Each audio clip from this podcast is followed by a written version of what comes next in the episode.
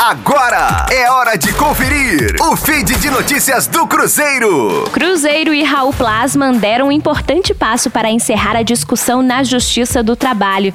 Nessa terça-feira, a juíza Flávia Cristina Rossi Dutra homologou o acordo após a audiência entre as partes de 297 mil reais. São 198 mil de débitos e mais 99 mil de fundo de garantia.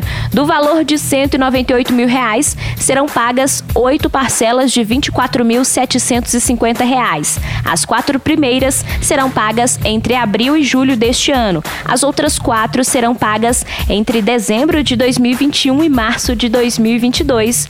Ficou pactuada a multa de 50% em caso de atraso no pagamento das parcelas. O valor do fundo de garantia, 99 mil reais, também será pago em quatro parcelas de 24.750 reais entre agosto e novembro deste ano. O Cruzeiro deverá quitar também até sexta-feira o valor de 30 mil reais em termos de honorários advocatícios à defesa de Raul Plasma. E com o acordo homologado, as partes poderão encerrar enfim a discussão judicial. Rosane Meirelles com as informações do Cruzeiro na Rádio 5 Estrelas. Fique aí! Daqui a pouco tem mais notícias do Cruzeiro. Aqui, Rádio 5 Estrelas.